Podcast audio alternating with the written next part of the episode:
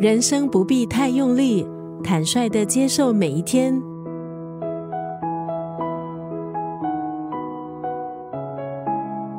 今天在九六三作家语录分享的文字，出自这本书《人间值得》。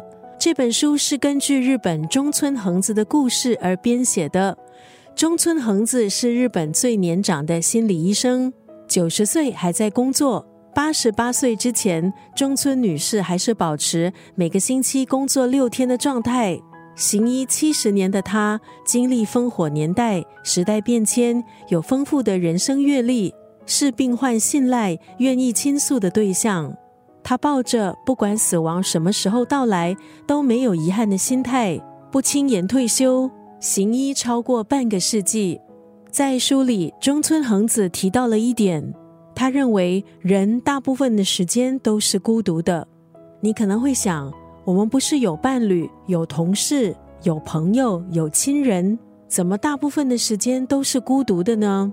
其实每个人都有自己的人生轨迹，人一直在成长，一直在改变，能够被理解其实并不容易，所以自我对话显得格外的重要。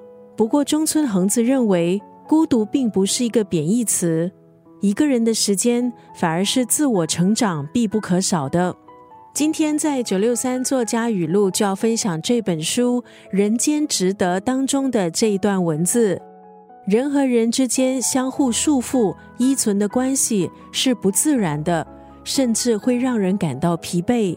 来则欢喜，去则放手，这对彼此来说是最轻松的。在认清生活真相之后，还有热爱生活的勇气，你就会发现人间值得。人和人之间相互束缚、依存的关系是不自然的，甚至会让人感到疲惫。来则欢喜，去则放手，这对彼此来说是最轻松的。